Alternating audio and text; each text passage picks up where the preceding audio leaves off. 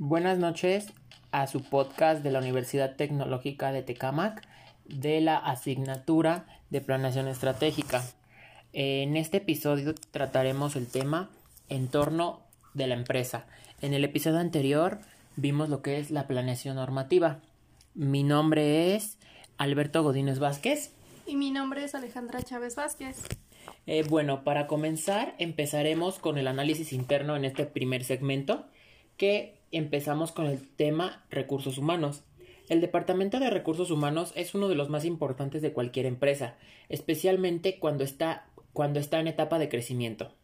En el ámbito de la organización interna de la empresa, el Departamento de Recursos Humanos es el responsable de contratar al personal que va a laborar en dicha empresa eh, y se encuentra formado por un conjunto de personas para conseguir los siguientes objetivos. Seleccionar y formar a las personas que la empresa necesita, proporcionar a los trabajadores los medios necesarios para que puedan ejercer su trabajo e intentar que el trabajador satisfaga sus necesidades. Eh, tenemos como punto número uno la organización y planificación del personal. Esto consiste en planificar las plantillas de acuerdo con la organización de la empresa, diseñar los puestos de trabajo, eh, definir funciones, responsabilidades, etc. En el segundo punto tenemos lo que es el reclutamiento. Como su nombre lo dice, reclutar a las personas y es el conjunto de procedimientos encaminados a atraer a los candidatos componentes para un puesto de, de trabajo a la empresa. En la tercera es la selección. Esta función es muy importante ya que es uno de los factores determinantes del éxito de las actividades empresariales y la correcta elección de las personas que han trabajado en la empresa. Em, también está el plan de carrera y promoción profesional. El desarrollo del personal puede implementarse a través de planes de carrera, programas en, el, en los cuales las personas pueden adquirir la experiencia. Eh, como quinto número tenemos la formación. Es la formación de los trabajadores que permite al personal de la empresa adaptarse a los cambios que se producen en la sociedad, así como los avances tecnológicos. Esto también se puede llamar a la adaptabilidad de los cambios. La empresa debe facilitar formación para la tarea específica que se contrató. Como sexto número tenemos eh, la evaluación del desempeño y control del personal. Eh, desde recursos humanos se controlan aspectos como el absentismo, las horas extraordinarias, los movimientos de plantilla, la pirámide, edad o las relaciones laborales. Esto para que también corrijan los desajustes que tienen las competencias del trabajador. Clima y satisfacción laboral. Es necesario detectar el nivel de satisfacción del trabajador dentro de la organización y los motivos del descontento con la intención de aplicar medidas correctivas. Administración del personal consiste en gestionar todos los trámites jurídicos administrativos que comporta, comporta el personal de la empresa, englobados en ámbitos como la selección, la formación de contratos y la, tramitación de nóminas seguros sociales y el control de derechos y deber de del trabajador. Mm, relaciones laborales. Se trata de promover la comunicación entre la empresa y sus empleados, utilizando a los interlocutores de estos, que son los representantes sindicales, o sea, los que representan a cada parte de la empresa. Eh, como número 10 o como siguiente tenemos la prevención de riesgos laborales. El estudio de las condiciones de trabajo y de los riesgos laborales asociados proceden a la implementación de medidas de prevención y de protección, esto con el fin de preservar la salud de los que trabajan en la empresa. Eh, como siguiente tema tenemos lo que son las estrategias. Eh, las estrategias de una empresa eh, o, estrategias empresariales son acciones que una empresa realiza con el fin de alcanzar sus objetivos. Y esto se hace si los objetivos son los fines que busca una empresa y las estrategias son los medios a través del cual van a lograr sus objetivos. Esto se suele pensar que las estrategias solo son formuladas en los altos niveles de una empresa, por ejemplo, por los dueños o altos directivos. Pero lo cierto es que la formación de estrategias se da en todos los niveles, desde el señor que trabaja en la limpieza o del personal que trabaja en la limpieza hasta el puesto de una gerencia. Recursos financieros. El significado de recursos financieros es el conjunto de actividades financieras de una empresa que cuenta con el alto grado de liquidez además de efectivo.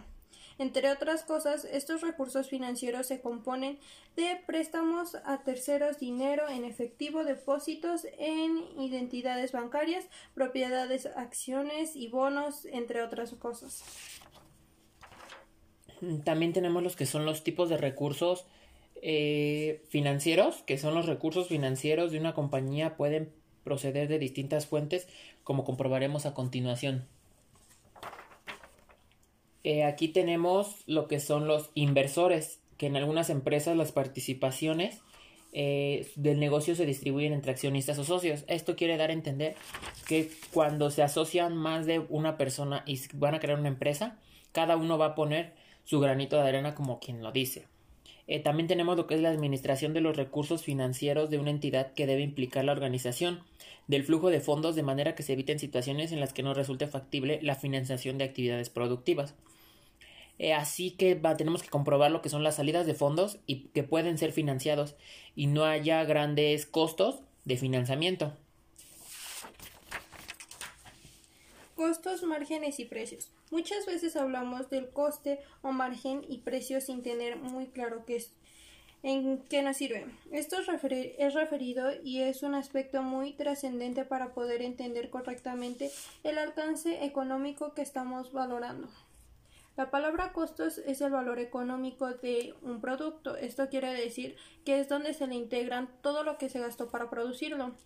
El margen es el beneficio que se va a obtener de él.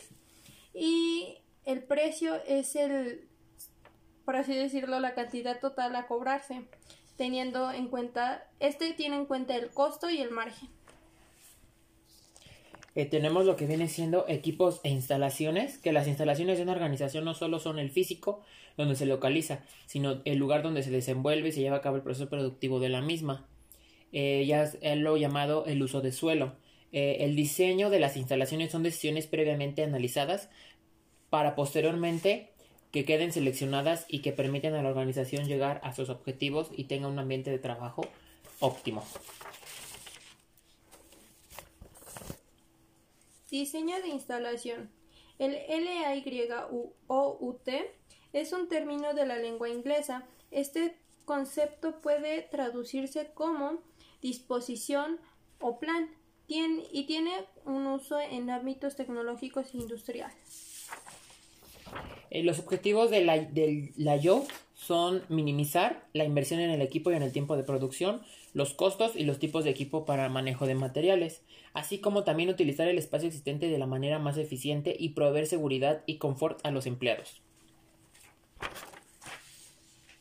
Capacidad de producción. Se dice que la capacidad de producción o capacidad productiva es el nivel máximo de actividad que puede alcanzar una estructura productiva. Eh, también tenemos lo que son las características de estos servicios. Las características fundamentales que diferencian a los servicios de los bienes eh, son cuatro. Es la intangibilidad, inseparabilidad, heterogeneidad y carácter perecedero. A continuación los nombraremos con cada uno. Intangibilidad. Esta característica se refiere a que los servicios no pueden ser degustados, tocados, escuchados o leer. Esto quiere decir que un ejemplo podría ser la luz, el internet, ese tipo de cosas o productos en los que se venden algo pero no es tangible.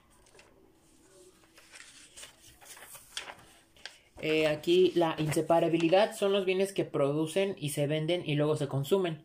En cambio, los servicios con frecuencia se producen, venden y consumen al mismo tiempo. Eh, esto quiere dar a entender que a fuerzas tiene, se tiene, tiene que haber un vendedor y un proveedor o un cliente para que así posteriormente esto se pueda consumir.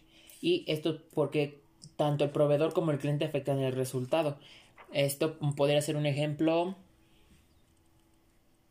Un producto de belleza eh, por ejemplo, un rimel eh, tiene que ser eh, manufacturado y utilizado al mismo tiempo por el cliente, ya que si este no se ocupa luego luego puede tener este otras mm, complicaciones de producto.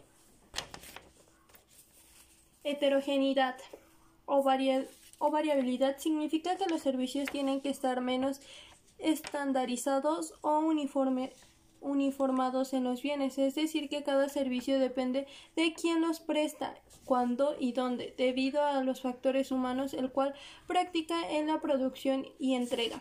Esto se refiere que prácticamente nosotros damos un servicio, pero es necesario que haya alguien que lo consuma y nosotros ofrecer el servicio en ese momento, ya sea, no sé, cuando vamos a la estética, que necesitamos que alguien nos corte el pelo ahí o que nos pinte el pelo en ese momento y en ese instante.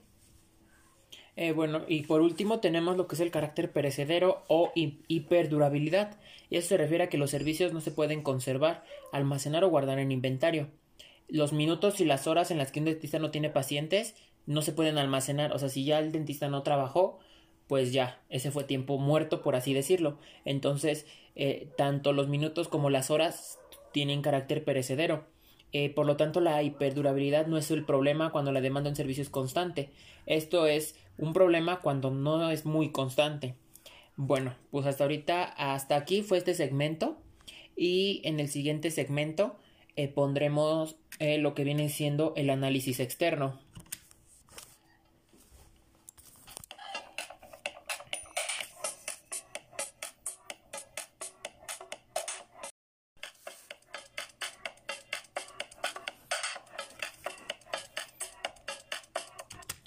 Bienvenidos al segmento número 2 del episodio En torno de la empresa. En este segmento número 2 eh, recabaremos el tema del análisis externo. Eh, como primer tema tenemos proveedores clientes. Es la relación cliente-proveedor, es que el cliente tenga la certeza de que el bien o servicio que le sea entregado o brindado sea de excelente calidad, puesto que el proveedor va a proveer el servicio y el cliente lo va a consumir. Entonces, ambas partes tiene, este gana, este gana el, dinero del cliente y el cliente va a obtener un buen servicio.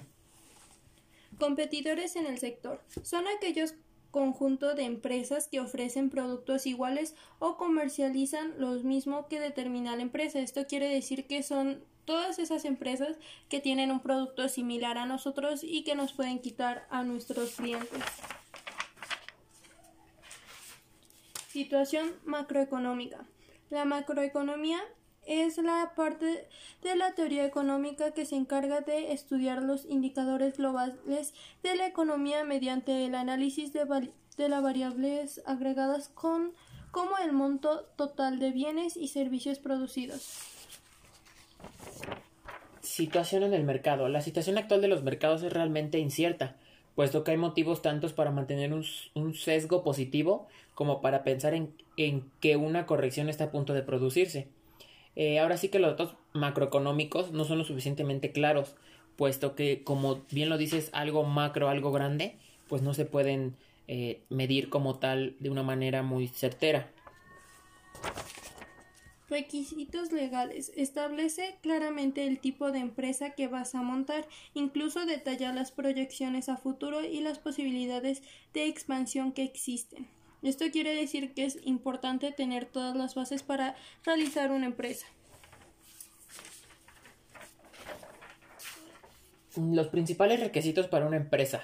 Eh, no es un secreto que emprender la creación de una empresa supone retos, desafíos y un sinfín de trámites pero no obstante, con perseverancia y dedicación sí es posible hacer tu sueño realidad y lograr el éxito. Aunque suelen ser variados, los principales requisitos para crear una empresa en México son acta constitutiva ante el notario, que es posterior a la aprobación de la SRE, que procede a la creación del acta constitutiva. Aquí se va a dar lo que es el tipo de empresa, denominación social, si es persona moral o persona física, la administración, entre otros. Además incluye los datos como la cláusula de, para la integración de socios extranjeros y el mínimo de accionistas que poseerá la sociedad. Eh, también tenemos lo que es el registro ante el SAT. Eh, una vez terminado el trámite de acta constitutiva, hay que dar de alta la sociedad mercantil, cesándola ante el Registro Federal de Contribuyentes llamado SAT.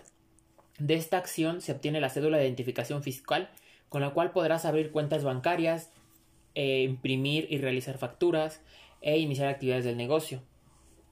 Esto también se puede iniciar consultando el portal del SAT. aviso notarial.